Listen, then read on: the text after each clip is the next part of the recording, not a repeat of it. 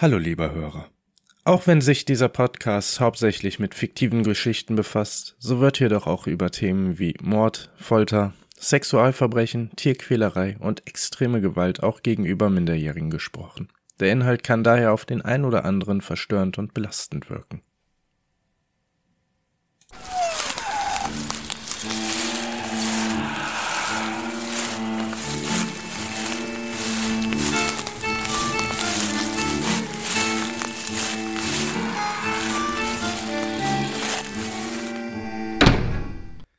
Hallo und willkommen zurück zu Whisky und Rauch, deinem Creepypasta Podcast. Ähm, vorab möchte ich mich einmal entschuldigen, wenn ich mich ein klein wenig verschnupft anhöre, dann liegt es vermutlich eben an solchigem. Und zwar, dass ich ein klein wenig verschnupft bin. Ich bitte vielmals um Entschuldigung, aber ähm, es lässt sich nun nicht vermeiden. Es wird kälter draußen. Und so manch einer von uns vergisst ab und an sein Fenster zu schließen. Das ist mein Fehler. Das soll jetzt aber nicht bedeuten, dass nichts kommen wird. Vorab möchte ich einmal gerne erzählen, dass äh, folgende Creepypasta für mich eine doch sehr emotionale, brutale und äh, vermutlich sehr aufregende Geschichte ist. Nicht zuletzt, weil dort eben keine Geister, Dämonen oder sonstiges vorkommen, sondern sie eine Geschichte ist, die tatsächlich so aus dem Leben gegriffen sein könnte. Natürlich ist sie nun eine Fiktion und so nicht passiert, aber es soll nicht bedeuten, dass dieses Thema nicht in irgendeiner Art und Weise relevant sein könnte. An die Eltern von euch, hört euren Kindern ab und an zu. Schenkt ihnen Vertrauen, auch wenn die Geschichten, die sie manchmal erzählen, eventuell nicht ganz so glaubhaft sind.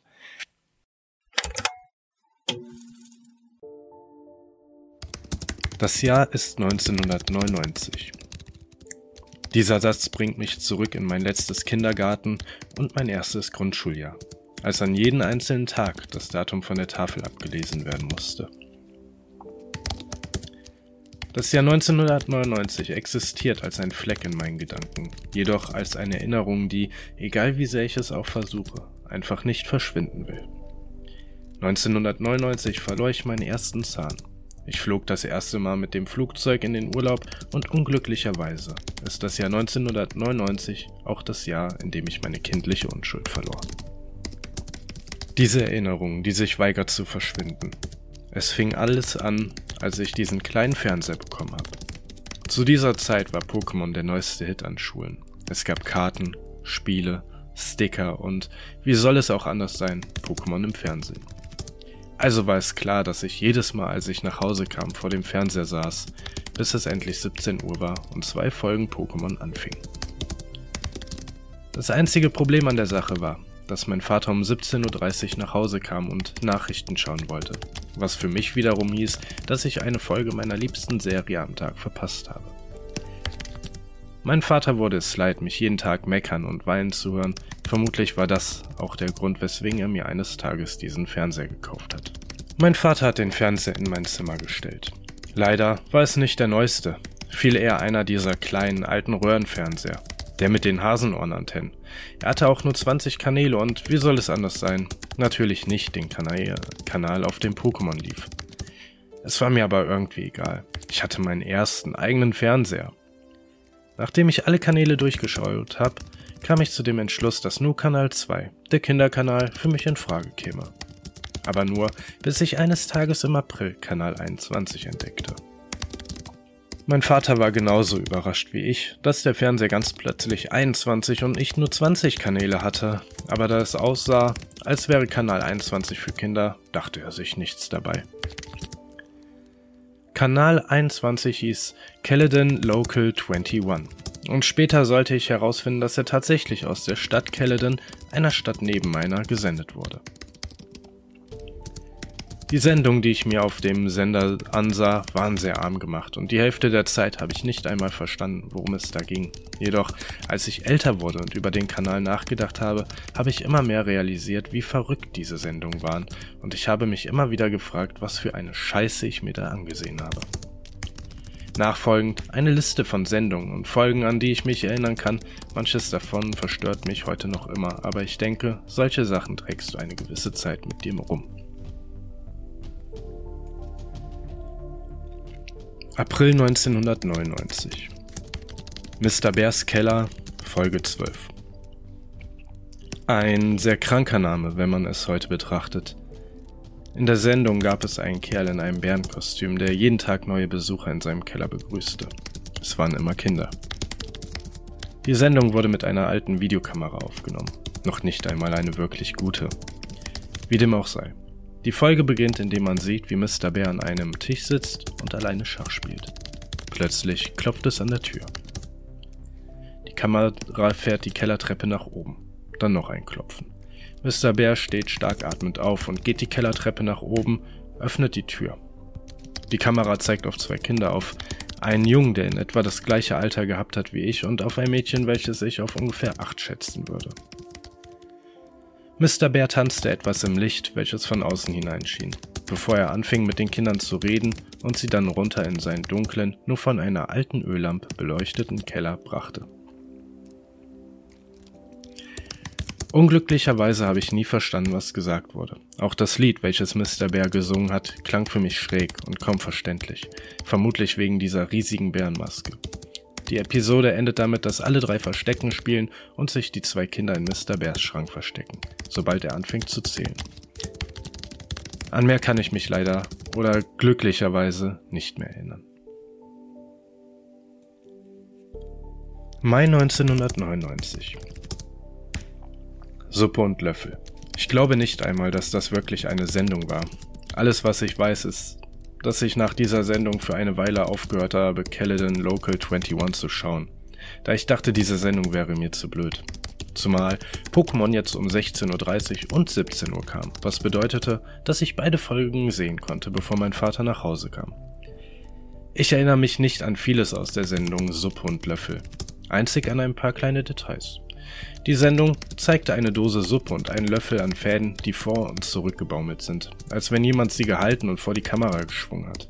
Interessanterweise wurde die Sendung in einem Keller aufgenommen, der exakt so aussah wie der Keller von Mr. Bear.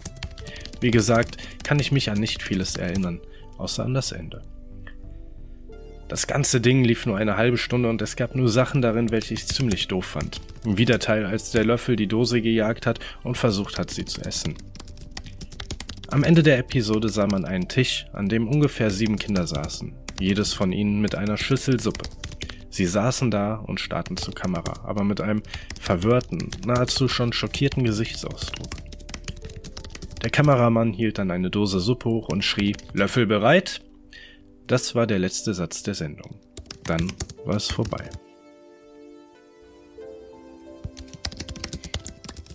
Juli 99 es war der Sommer 99 und ich habe Kanal 21 schon eine ganze Weile nicht mehr geschaut. Bis zu dem Tag, an dem ich bei einem Freund übernachtet habe und mir dachte, ich zeige ihm diesen Kanal.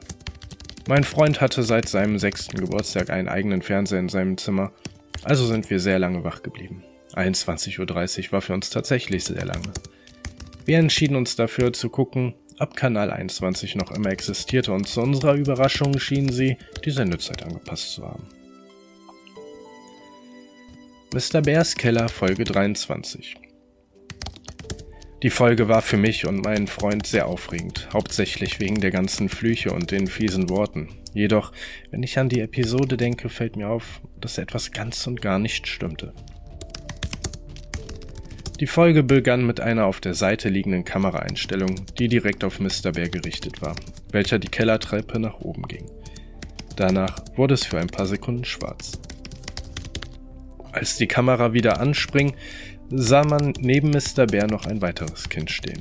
Aber dieses Mal war es etwas älter so, etwa elf oder zwölf Jahre alt.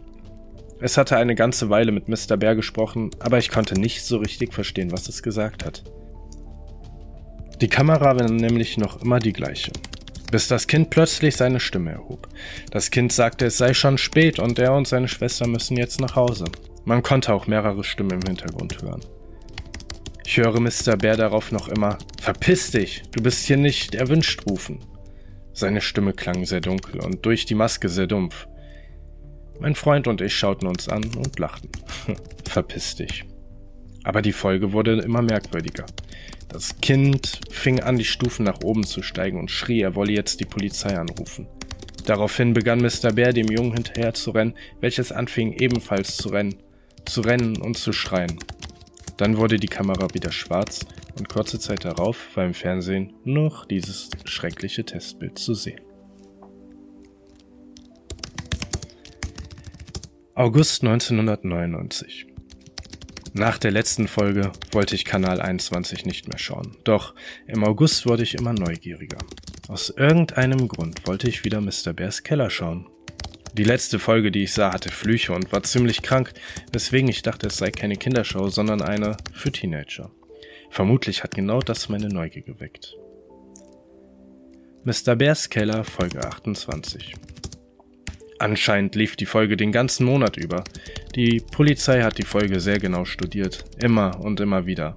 Während der ganzen Folge saß Mr. Bär in seinem Keller auf einem alten, klapprigen Stuhl und sprach zum Publikum. Hallo Kinder, wollt ihr auch meinen Keller besuchen? Wenn ja, dann schreibt mir doch einen Brief an folgende Adresse. Daraufhin wechselte der Bildschirm auf ein altes, bunt bemaltes Blatt Papier und so lief es den Rest der Episode ab. Fünf Stunden lang, Tag für Tag den ganzen August. Und ratet mal, was ich doch tatsächlich getan habe? Ja, ich habe Mr. Bär oder eher diesem kranken Bastard, der ihn gespielt hat, einen Brief geschrieben. Aus reiner Neugier. Mein Vater dachte sich nichts dabei. Immerhin dachte er, es wäre eine Kindersendung, in der Kinder auftreten, Spiele spielen und mit tollen Preisen nach Hause gehen. Eine Kindersendung, bei der sich hunderte Kinder bewerben und die Chance dort angenommen zu werden so gering ist, dass er mich vermutlich bald wieder trösten müsse. Aber noch einmal, mein Vater sah nie auch nur eine einzige Sendung auf diesem Kanal. Also sagte ich meinem Vater, ich wolle Mr. Bär treffen und er warf den Brief für mich ein. Es hat ungefähr eine Woche gedauert, bis ich eine Antwort bekam. Ich habe den Brief, den ich am 15. August 1999 bekam, noch immer. Lieber Elliot, vielen Dank für deinen Brief. Ich habe mich sehr darüber gefreut. Ich würde es lieben, dich in meinem Keller begrüßen zu dürfen. Wir werden Spiele spielen, Filme gucken und werden sogar campen gehen. Mitten im Wald. Ist das nicht wundervoll? Komm zu meinem Haus in. An dieser Stelle hat die Polizei die Adresse geschwärzt. Caledon, Ontario in Kanada. Ich freue mich darauf, Spaß mit dir zu haben. Dein Mr. Bär. Ich kann nicht glauben, dass mein Vater das niemals merkwürdig fand. Er hat mich tatsächlich zu Mr. Bär nach Hause gefahren und dann kam die Polizei mit ins Spiel. Diese endlosen Fragen, diese Bilder von verstörten Kindern, der Wald. Genau darum schreibe ich diesen Blog. Dieser Psycho und seine Freunde haben irgendwelche kranke Scheiße mit den Kindern angestellt und nun scheint es so, als wolle Mr. Bear wieder Kontakt zu mir haben. Dieses ganze Polizeiding kommt zu mir zurück, über Jahrzehnte später. Es passiert schon wieder. Update 14. November 2009 da mich unzählige Mails erreicht haben, in denen ich gebeten wurde, zu den Vorkommnissen, insbesondere was 1999 passiert ist, Stellung zu beziehen, hier meine Antwort. Diese kranke TV-Show war einzig und allein dafür da, um Kinder zu dem Haus von Mr. Bear zu locken. Ich erinnere mich noch immer an das alte Haus. Es sah aus wie ein Bauernhaus, welches im frühen 20. Jahrhundert erbaut wurde. Die Fenster waren alle mit Brettern vernagelt und alles im allen war das Haus in einem durchaus schlechten, alten und kaputten Zustand. Als mein Vater und ich uns dem Haus näherten, sah mein Vater immer wieder auf die Adresse, als sich plötzlich die Haustür öffnete. Ich habe Mr. Bear erwartet und war demnach sehr verwundert, als ein Polizist die alte Holztreppe hinunterstieg. Der Polizist fing an, mit meinem Vater zu reden, und als ich anfing zu fragen, wo denn nun Mr. Bear sei, wurde sein Gesicht kreidebleich, und er konnte nichts sagen außer ein leises und erschrockenes Oh Gott. Es hätte natürlich auch etwas anderes sein können, doch das klang zumindest so. Er hat sich daraufhin noch ziemlich lange, fast flüsternd mit meinem Vater unterhalten. So leise, dass es sehr schwer war, auch nur ein einziges Wort zu verstehen, so sehr ich es auch wollte. Im Anschluss sind mein Vater und ich nach Hause gefahren. Er hat die ganze Fahrt über nicht ein Wort mit mir geredet und ich wusste, es ist irgendetwas Merkwürdiges passiert.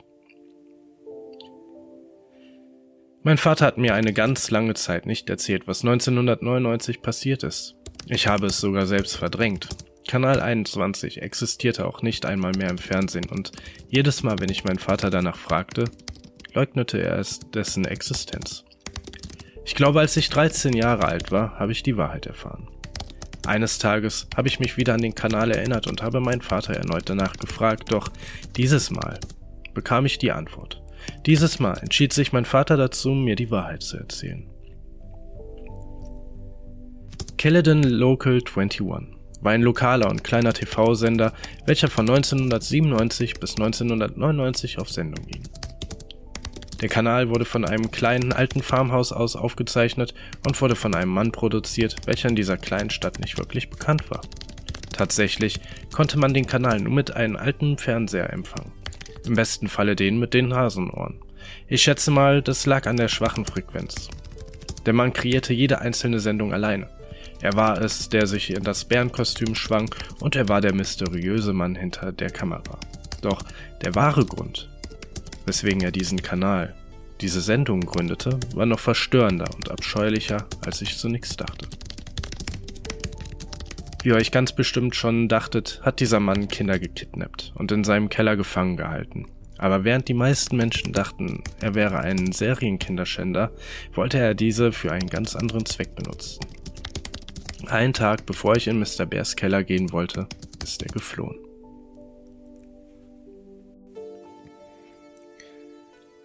Update 2. Dezember 2009 Entschuldigt bitte, dass ich so lange keine Fragen mehr beantwortet habe, aber ich brauchte eine kleine Pause von dem Ganzen. Jedenfalls, lasst mich weiter erklären, was ich noch alles weiß. Ich war im Oktober an dem alten Haus, dem Haus, welches im Besitz von diesem Bastard hinter Kanal 21 war. Es gehörten nun zwei Frauen, die daraus eine Kindertagesstätte gemacht haben. Wie ironisch. Nun, lasst mich aber jetzt dennoch ein paar weitere Mails von euch beantworten und eventuell ein bisschen mehr Licht ins Dunkle bringen. Frage. Wer hat sonst noch die Sendung gesehen? Wer genau die Sendung noch gesehen hat, kann ich nicht sagen. Es waren aber einige, eingeschlossen mir und der Kinder, die zu Mr. Bär nach Hause gingen.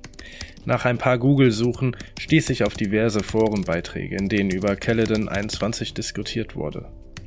Sie haben über die zwei Sendungen gesprochen, die ich auch gesehen habe, aber auch noch über zwei, welche ich nicht zu Gesicht bekommen habe. Ein User namens I'm Real Life scheint alle Sendungen, die bei Caledon Local 21 liefen, zu kennen. Hier die zwei, die ich nie mitbekommen habe. Der gefallene Engel und Leben. I Am Real Life beschreibt die Serie als sehr langweilig. Es passierte nichts außer, dass man einen Mann gesehen hat, der vor der Kamera saß und immer wieder zu Satan gebetet hat. Der Mann bat darum, sich Satan anzuschließen, bevor alles zu spät sei. Serie 2. Gemalt mit der Seele wurde als eine Art Blair Witch Project beschrieben. Außer ein Mann, der mit einer Kamera in der Hand durch einen dunklen Wald ging, sah man hier absolut nichts Interessantes.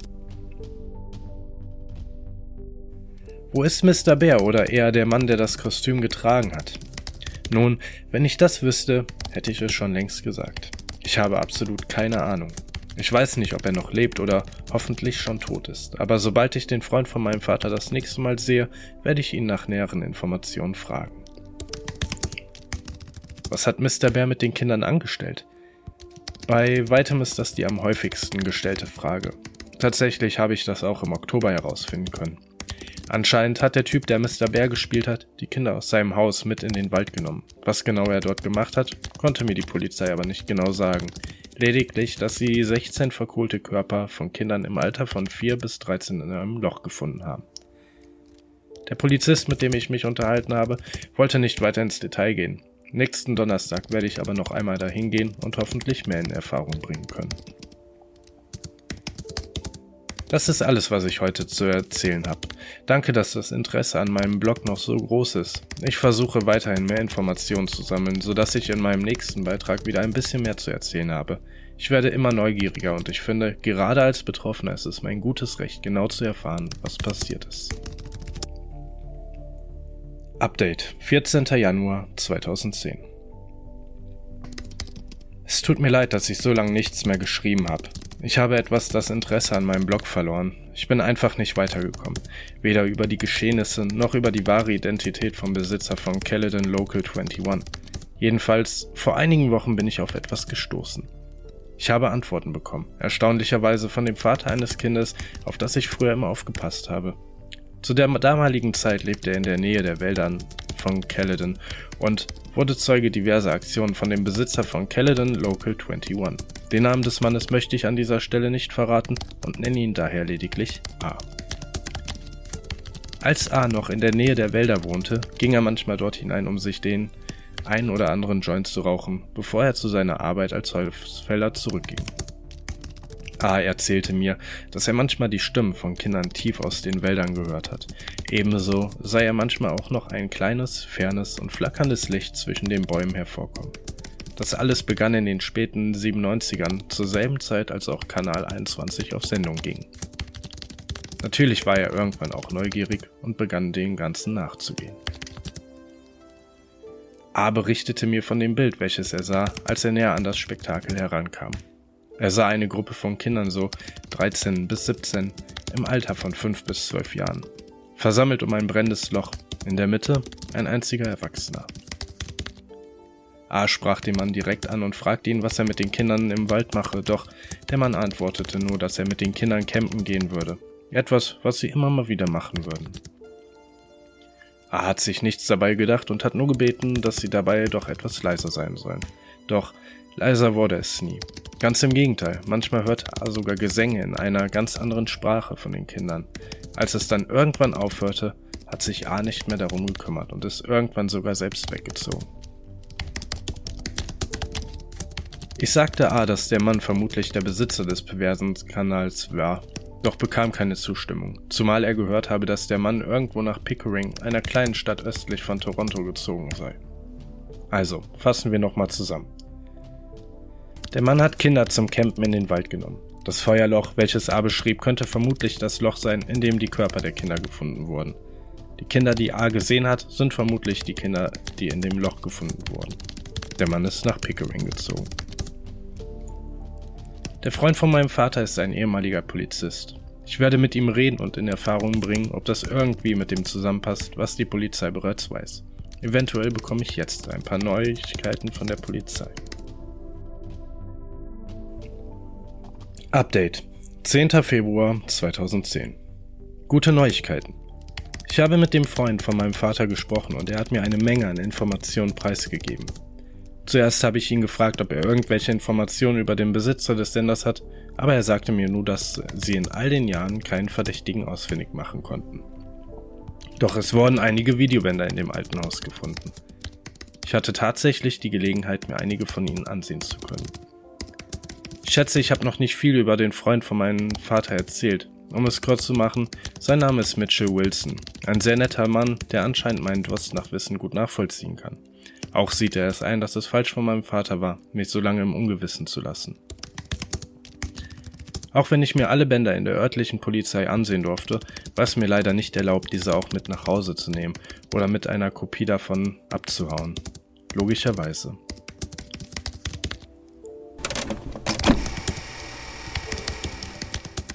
Gemalt mit der Seele Folge 10. Müll wird weggeworfen. Gemalt mit der Seele war einer dieser Sendungen, die im Forum diskutiert wurden. Ich erzählte der Polizei von dem Forum und mir wurde erwidert, dass es genau zwölf Episoden von dieser Sendung gäbe, die aktuell im Besitz der Polizei seien. Die Sendung selbst soll bis 1998 gelaufen sein. Genau wie I Am Real Life und die anderen beschrieben haben, beginnt die Folge damit, dass der Kameramann im Wald umherläuft. Der Kameramann läuft und läuft und läuft, bis er irgendwann auf seine eine Stelle trifft, an der sehr viele Müllsäcke zwischen Blättern versteckt liegen. Die Kamera schaut sich um. Man sieht verschiedene Verpackungen, Flaschen, Säcke und Kartons. Die Kamera fokussiert einen dieser Kartons, bevor der Mann anfängt zu sprechen. Bei Gott, ich hätte schwören können, dass ich diese Stimme schon einmal in irgendeiner anderen Sendung auf diesem Kanal gehört habe. Er spricht hauptsächlich von Menschen und Müll. Davon, dass Menschen Müll seien, die alle entsorgt werden müssten. Er müsste es machen, um unsere Seelen zu retten. Es klang wirklich sehr, sehr dumm und dennoch hatte ich plötzlich dieses Gefühl von Angst. Ich meine, es war immerhin der Wald, in dem die Körper der Kinder gefunden wurden, welcher auf den Bändern zu sehen ist. Mr. Bears Keller Folge 25. Als der Polizist mir dieses Band vorgelegt hat, bekam ich nur noch ein Wort heraus. Scheiße. Ich fing an zu zittern und mein Gesicht wurde bleich. Die Polizisten im Raum starrten mich an, doch Mr. Wilson erklärte ihnen meine Verbindung zu Mr. Bear und dass ich noch immer den Brief habe, den er mir damals als Kind gesendet hat. Die Episode fängt an, indem Mr. Bear mit einer Flasche Orangensaft in seinen Pfoten durch den Raum wackelt. Auf dem Boden sind 16 kleine Gläser verteilt und eine Flasche mit einer durchsichtigen Flüssigkeit steht auf einem kleinen Tisch. Mr. Bear kippt den Orangensaft und seinen Tropfen dieser Flüssigkeit in jedes einzelne Glas. Dann verschwindet das Bild. Man hört nur noch leichte Geräusche, Trinken, Husten, Räuspern und das Geräusch, wenn man langsam über den Steinboden kriecht. Die Kamera geht wieder an und man sieht Mr. Bear von vorne. Hinter ihnen folgen 16 Kinder. Manche sehen sehr jung aus, ungefähr vier oder fünf Jahre, andere wiederum schon etwas älter. Diese Episode ist im Übrigen die einzige Episode, die alle 16 Opfer zeigt. Die Kinder sehen alle zufrieden aus, außer das eine, welches deutlich sichtbare Verletzungen, blaue Flecken und Kratzer im Gesicht hat. Und ganz im Gegensatz zu den anderen Kindern sieht man deutlich, wie ihm die Angst ins Gesicht geschrieben steht. Es ist das gleiche Kind, welches mit seiner Schwester in Folge 23 nach Hause gehen wollte. Die Polizei bestätigte meinen Verdacht. Das gleiche Kind sei noch einmal in Folge 24 zu sehen, welche aber bis heute nicht gefunden wurde. Folge 25 endet damit, dass Mr. Bear ein Lied darüber singt, wie gut Vitamin C doch für uns alle sei. Kurz darauf trinken alle Kinder gleichzeitig ihren Saft und die Folge ist vorbei.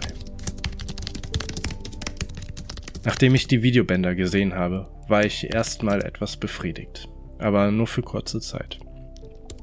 Ich will noch immer die ganze Geschichte hören. Ich will noch immer wissen, was mit den Kindern passiert ist. Ich will noch immer wissen, wer hinter diesem Fetischisten, diesen Pädophilen steckt, der damals diese Kinder entführt und getötet hat. Update. 8. Mai 2010. Letzten Monat habe ich endlich meine G2-Lizenz bekommen. In Ontario in Kanada darfst du somit alleine Auto fahren und nach sechs Monaten auch Passagiere mitnehmen. Natürlich habe ich dies zu meinem Vorteil genutzt und bin für einen kleinen Sonntagsausflug nach Caledon gefahren. Da ich schon länger nicht mehr in diesem Blog aktiv war, dachte ich, ich fahre einmal zu dem Haus, in dem diese schrecklichen Sendungen produziert wurden. Das Haus sah anders aus. Im Vergleich zu meinem letzten Besuch im Oktober. Es wurde auch nicht mehr als Kindertagesstätte genutzt, sondern war verlassen. Einzig und allein das zu verkaufen Schild deutete darauf hin, dass irgendwer diese abscheuliche Monstrosität loswerden will. Das verlassene Haus rief grauenhafte Erinnerungen in mir hervor. Hauptsächlich von dem Tag, an dem mein Vater mich zu Mr. Bear bringen wollte. Das Gefühl von Furcht stieg in mir auf. Was ist mit den Kindern passiert, während sie da im Haus gelebt haben? Ich ging die Treppe hinauf und blickte durch die Fenster, doch außer einen langen Flur und ein paar Kartons konnte ich nur wenig erkennen. Am Ende des Flures war auf der rechten Seite eine Tür, die vermutlich in die Küche führte. Links waren zwei Türen, die zu Räumen führten, in welche ich durch das Fenster außerhalb des Hauses gucken konnte. Ich habe mich gewundert, wo denn wohl der Eingang zum Keller sei, oder ob es ihn überhaupt noch gab. Ich ging auf die Rückseite des Hauses und sollte meine Antwort finden. Zwei hölzerne Türen versperrten den Weg hinab in das Untergeschoss des Hauses, abgeschlossen mit einem Vorhängeschloss. Das musste der Weg in den Keller sein. Ihr könnt euch gar nicht vorstellen, was das für ein grauenvolles Gefühl war. Hinter dem Haus war ein kleiner Pfad, der in einen Wald führte. Ich fragte mich, ob dies der Wald sei, in dem Mr. Bär seine Kinder verschleppte. Gepackt von der Neugier ging ich den Pfad entlang und tief in den Wald hinein. Es war still. Sehr still. Einzig und allein das Knacken der Äste, den Wind und das Zwitschern der Vögel konnte man hören. Eine bedrückende Stille. Ich verlor mich in der Zeit und bemerkte nicht, wie tief ich in den Wald hineinging ich kann es nicht erklären, aber es hat sich so angefühlt, als würde ich etwas suchen. Ich kam auf eine kleine Lichtung und sah kleine Häuser in der Ferne stehen. Ich fragte mich, ob eines davon eventuell A gehört hatte. Ein paar Minuten oder Stunden, wie gesagt, ich hatte kein Zeitgefühl mehr, kam ich an eine Campingstelle. Drei Holzbalken dienten als Bank und in der Mitte dieser war eine kleine verbrannte Stelle. Hey, raus aus unserer Festung! Diese Worte verschafften mir fast einen Herzinfarkt. Ich drehte mich nach links und sah zwei dunkel gekleidete Personen, die auf mich zugerannt kamen. Alles in mir schrie, renn weg! Aber ich war wie versteinert. Als die Personen näher kamen, sah ich, dass es tatsächlich nur Teenager waren. 13 oder 14 Jahre alt, eventuell sogar auch erst 12. Wir haben gesagt, verpiss dich von hier! Der größere Junge von beiden trug ein halb zerfetztes Slipknot-Shirt. Der kleinere zog ein Butterfly-Messer aus der Tasche und hielt es in meine Richtung. Glaubt mir, das wollt ihr nicht, sagte ich in einer ruhigen Stimme, während ich mein Telefon aus meiner Tasche holte. Die beiden Kinder beruhigten sich. Der kleinere von beiden packte sein Messer zurück. Hör mal, wir wollen keine Eindringlinge in unserer Festung haben. Kannst du bitte gehen? Da ich hier eh nichts zu tun hatte, spielte ich mit den Gedanken, einfach zu gehen, bevor ich meine Chance sah. Habt ihr jemals von dem Typen gehört, der hier in den Wäldern eine Gruppe von Kindern getötet hat? So vor ungefähr 13 Jahren? fragte ich die Kinder. Die zwei sahen sich verdutzt an, bevor der kleinere von beiden mir antwortete. Ja, jeder hier kennt die Geschichte, sagte er, als sei ich irgendwie dumm. Das Kind im Slipknot-Shirt fuhr fort. Er lebt noch immer hier, irgendwo. In der Kanalisation. Der Freund meines Bruders sagte, er hat ihn mal gesehen, in einem Bärenkostüm, hier im Wald. Natürlich war das eine Lüge und ganz bestimmt ist der Besitzer von Caledon Local 21 schon vor langer Zeit verschwunden und existiert nur noch in der Folklore dieser kleinen Stadt. Jedoch als Mensch, der interessiert in eben genau dieser Geschichte ist, fragte ich die Kinder, und wo ist diese Kanalisation? Die Kinder starrten mich eine ganze Weile an, bevor sie anmerkten, dass ich bestimmt nicht von hier sei. Jedenfalls hatte ich das Gefühl, ich müsste erklären, wieso ich hier war, was ich in diesem Wald täte, und nur um Missverständnisse zu vermeiden, erzählte ich den beiden von meinen Erlebnissen. Den Kindern schien der Kanal sehr bekannt vorzukommen und sie lächelten beide, als ich ihn erwähnte, als wäre er irgendein Codewort und ich hätte jetzt ihre Aufnahmeprüfung geschafft. Sie verstanden, was ich wollte und gaben mir tatsächlich mehr Informationen, wie ich in diese Kanalisation käme. Kurze Zeit später entschied ich mich umzudrehen und den Weg zurückzugehen, von dem ich gekommen bin. Nachfolgend kurz zusammengefasst. Der Eingang der Kanalisation liegt etwas weiter von dem Vor der beiden Kinder, die gleiche Richtung, in die ich gegangen war. Die Kanalisation endet an einem kleinen Fluss, an dem das Wasser allerdings schon ausgetrocknet ist. Der Mann scheint offenbar dort in dieser Röhre zu leben, auch soll er noch immer sein Bärenkostüm tragen. Eventuell werde ich den Eingang zur Kanalisation aufsuchen, nicht weil ich glaube, dass die Geschichte wahr ist, sondern weil ich wirklich vorhabe, Caledon noch einmal zu besuchen. So stirbt der Blog wenigstens nicht aus. Ich werde mein Bestes geben, um euch weiter auf dem Laufenden zu halten. Vielen Dank für euer Interesse. Elliot out. Update 7. Oktober 2010. Wow. Fast fünf Monate. Ich wette, viele von euch dachten, ich sei tot, richtig? Naja, glücklicherweise nicht, aber in aller Ernsthaftigkeit. Ich war wirklich sehr beschäftigt die letzten Monate und ein Blog, in dem ich schreibe, wie ich als Kind fast draufgegangen wäre, über etwas, was mich als Kind hätte töten können, war nicht so meine Priorität und somit habe ich ihn einfach vergessen. Aber wie ihr sehen könnt, Elliot ist weg. Ich erinnerte mich daran, die Kanalisation aufzusuchen, von der die Kinder mir erzählt haben. Also fuhr ich erneut nach Caledon und sah mich um.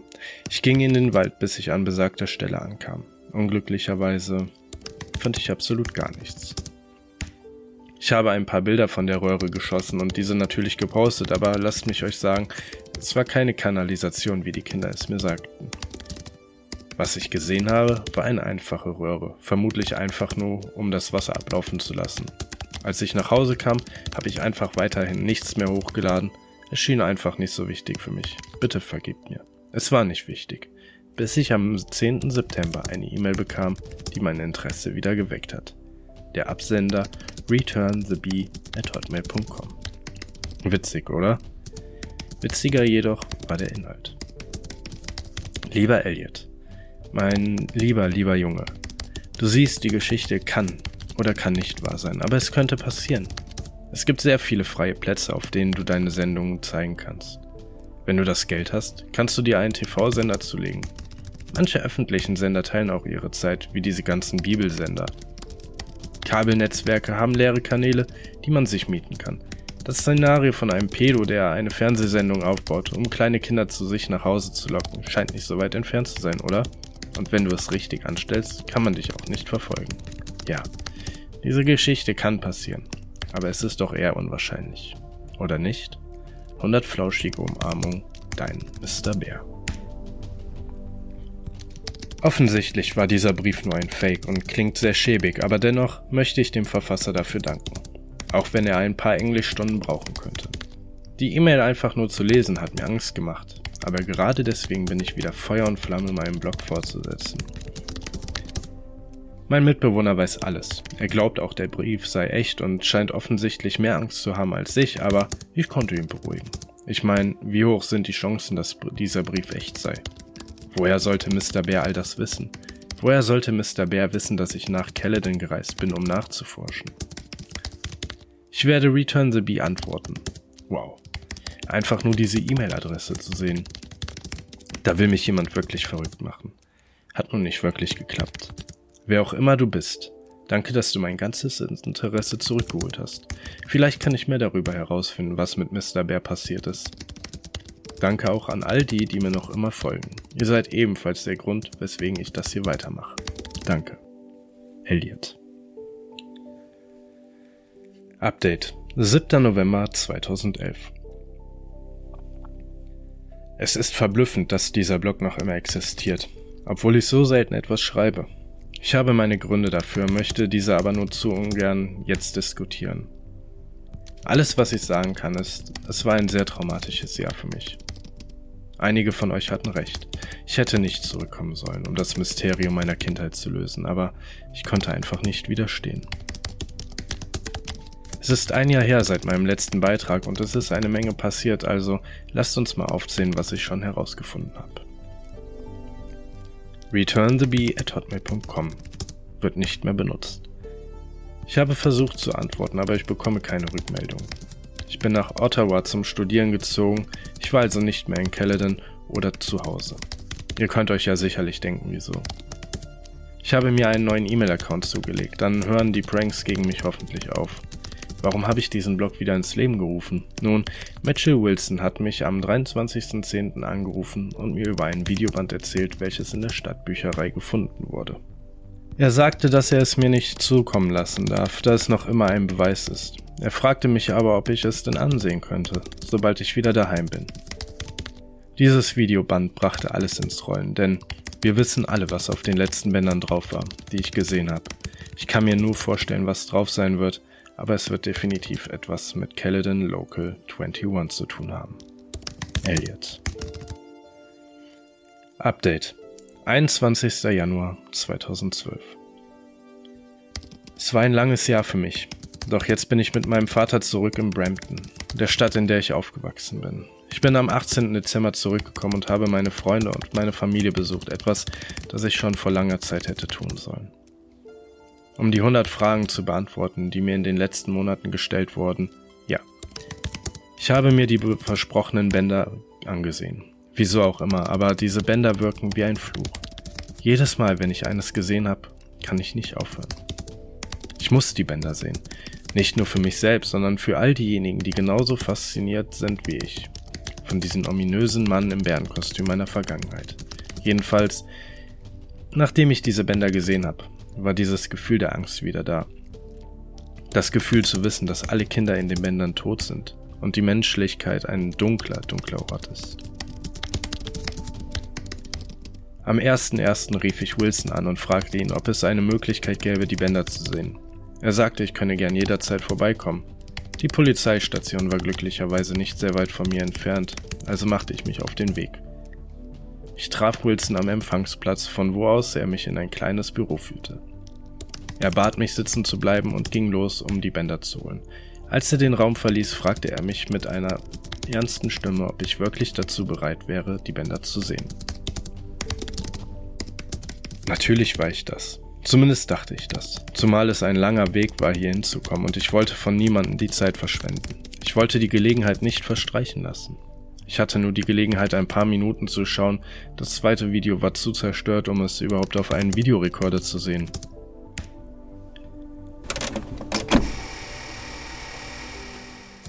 Mr. Bears Keller Folge 30. Diese Folge fand draußen im dunklen Wald statt. Es war ziemlich schwer etwas zu erkennen, von der Qualität der Aufnahme mal ganz abgesehen. Die Episode fängt an, indem Mr. Bear die Kamera auf sich hält. Diese Bärenmaske sah im Dunkeln der Wälder mit den Schatten noch viel gruseliger aus. Dann beginnt sich seine Stimme zu erheben. Hallo Kinder! Heute werde ich etwas ganz Wundervolles mit meinen Freunden machen. Ich werde sie an einen Ort bringen, an dem sie garantiert glücklich sein werden. Mr. Bär dreht die Kamera rum und zeigt ein Quadbike. Was aber mehr heraussticht, sind die sieben bewegungslosen Körper von Kindern, die dahinter liegen. Das hier ist die erste Ladung, aber mehr sind schon auf ihrem Weg. Mr. Bär dreht die Kamera um und deutet auf eine große am Boden liegende Plane. Er hebt die Plane hoch und enthüllt ein großes und tiefes Loch. Der Rest der Episode zeigt, wie Mr. Bear jedes Kind einzeln hochhebt und nach und nach in das Loch fallen lässt. Ich drehte mich zu Wilson um und fragte ihn, ob alle Kinder tot seien, doch er schüttelte nur seinen Kopf. Noch nicht. Bald sind alle Kinder im Loch verschwunden. Manche in sehr merkwürdigen Positionen, aber alle bewusstlos. Das Vitamin C wird den Kindern auf ihrer großen Reise sicherlich behilflich sein. Mr. Bear führt die Kamera auf eine Gasflasche und zoomt näher an sie heran, bevor die Folge endet. Wilson erklärte mir, dass dies sieben der 16 Opfer von Mr. Bear waren, die in dem Loch gefunden wurden. Das Gas war dafür da, um die Kinder in Brand zu stecken. Ein Loch voller brennender Kinder. Scheiße, wer würde so etwas tun? Das Gefühl von Angst stieg wieder in mir auf. Ich hätte eines dieser Kinder sein können. Wilson hatte gelogen. Das andere Video ist nicht kaputt. Er wollte es mir nicht zeigen. Er dachte, ich würde es nicht aushalten. Und wisst ihr was? Vermutlich hat er recht. Vermutlich würde ich es auch nicht aushalten. Und wisst ihr noch was? Ich will es auch gar nicht sehen. Es reicht mir. Für jetzt bin ich erst einmal beschäftigt. Ich werde mich sammeln müssen. Das Problem ist allerdings, der Mann, der Caledon Local 21 geleitet hat, ist noch immer da draußen. Elliot.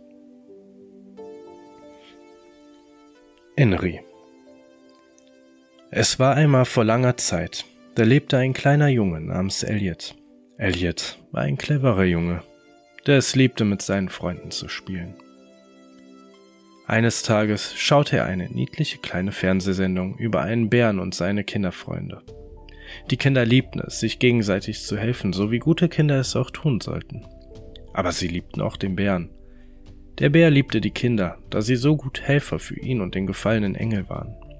Die Kinder und der Bär wollten für immer zusammen spielen, doch der gefallene Engel brauchte immer mehr Hilfe, also mussten die Kinder ihm das ultimative Opfer geben. Denn das ist das, was Freunde tun, Elliot. Hilf uns, Elliot. Brenn mit uns, Elliot. Ich will dich, Elliot, und er will dich, Elliot. Komm zurück in meinen Keller.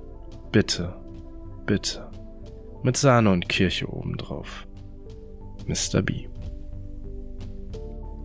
Update 5. April 2013 Ich wollte mehr schreiben. Wirklich. Ich wollte es, aber diverse Umstände haben mich dazu veranlasst, mich komplett von diesem Caledon-Ding abzuwenden. Seitdem habe ich hunderte Mails über meinen Blog bekommen und war sogar im Kontakt mit einem Magazin über meine Geschichte, doch jetzt ist es an der Zeit, alles zu erzählen. Wo war ich? Ein ganzes Jahr. Die Geschichte von der Büchse der Pandora ist wahr und ich habe sie geöffnet. Ich öffnete sie, als ich das zweite Band ansah.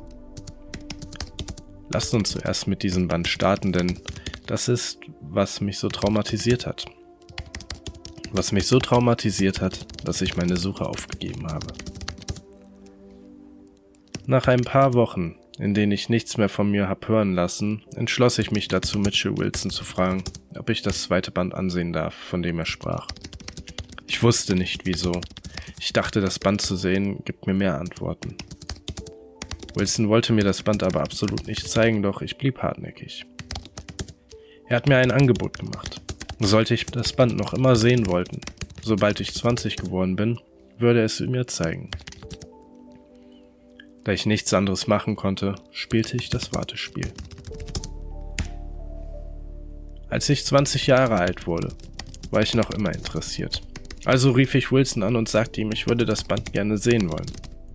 Er gab zu, gehofft zu haben, dass ich ihn nie danach fragen würde. Er erzählte mir immer und immer wieder, dass ich das Band nicht ansehen muss. Doch, ich musste.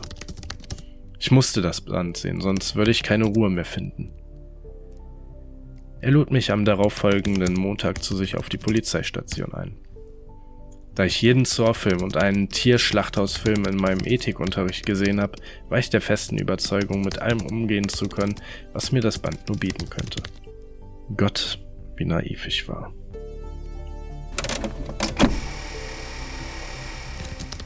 Mr. Bears Keller, Episode 31.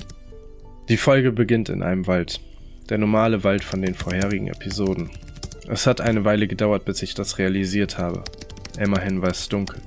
Die Bäume und die Blätter tanzen in der Dunkelheit. Ein leichtes, schwaches Leuchten ist auf der rechten Seite des Bildschirms zu sehen. Auch wenn man sehen konnte, dass es eine sehr windige Nacht war, so konnte man nichts hören. Der Film hatte überhaupt keinen Sound. Langsam fährt die Kamera in Richtung des Leuchtens und enthüllt Rauch, der aus einem Loch aufsteigt gefolgt von Flammen, die aus der Kuhle rausragen. An dieser Stelle stoppte Wilson das Band und fragte mich erneut, ob ich wirklich sicher sei, das Band sehen zu wollen. Ich bestand darauf, obwohl mir eine Stimme im Kopf immer wieder sagte, ich soll es sein lassen. Das Band abbrechen, alles vergessen, was war. Das Video fuhr fort. Die Kamera fährt näher an das Loch heran. Das war das Loch, welches ich in den vorherigen Episoden gesehen habe, nur dieses Mal gefüllt mit Form. Man kann die Form in Bewegung sehen, flatternd, rudernd, manche bewegungslos. Ich wusste ganz genau, wer oder was diese Formen waren. Die Kamera beginnt sich zu fokussieren und zeigt brennendes Fleisch. Rot, schwarz. Eine Mischung aus verschiedenen Bewegungen und Farben. Ich wünschte, ich könnte vergessen, was ich gesehen habe, aber solche Szenen kann man einfach nicht vergessen. Das war kein Horrorfilm. Das war die Realität. Menschen. Kinder wurden auf grauenvolle Weise getötet, hingerichtet, geopfert. Ein Schicksal, dem ich nur ganz knapp entkommen bin. Schnitt. Die Kamera zeigt von Weitem auf das Loch. Langsam nähert sich der Kameramann einem Kostüm auf dem Boden.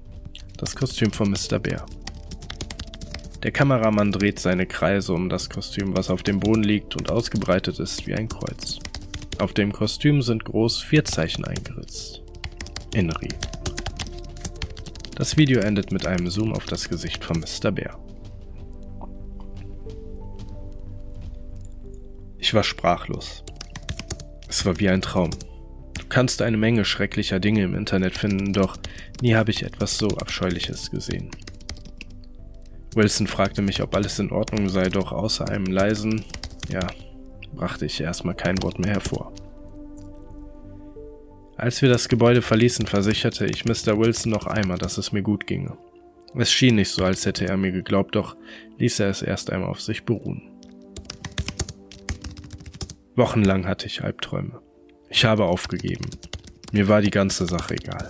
Es hat mich nicht gekümmert. Ein kranker Mann, der einen Haufen kleiner Kinder bei lebendigem Leib verbrennt, sie anlockt mit einer falschen Kindersendung. Ich hätte eines seiner Opfer sein können. Ja, ich war immer noch hier. Ich sollte mich glücklich schätzen, doch... Doch ich fühle mich schuldig. Elliot.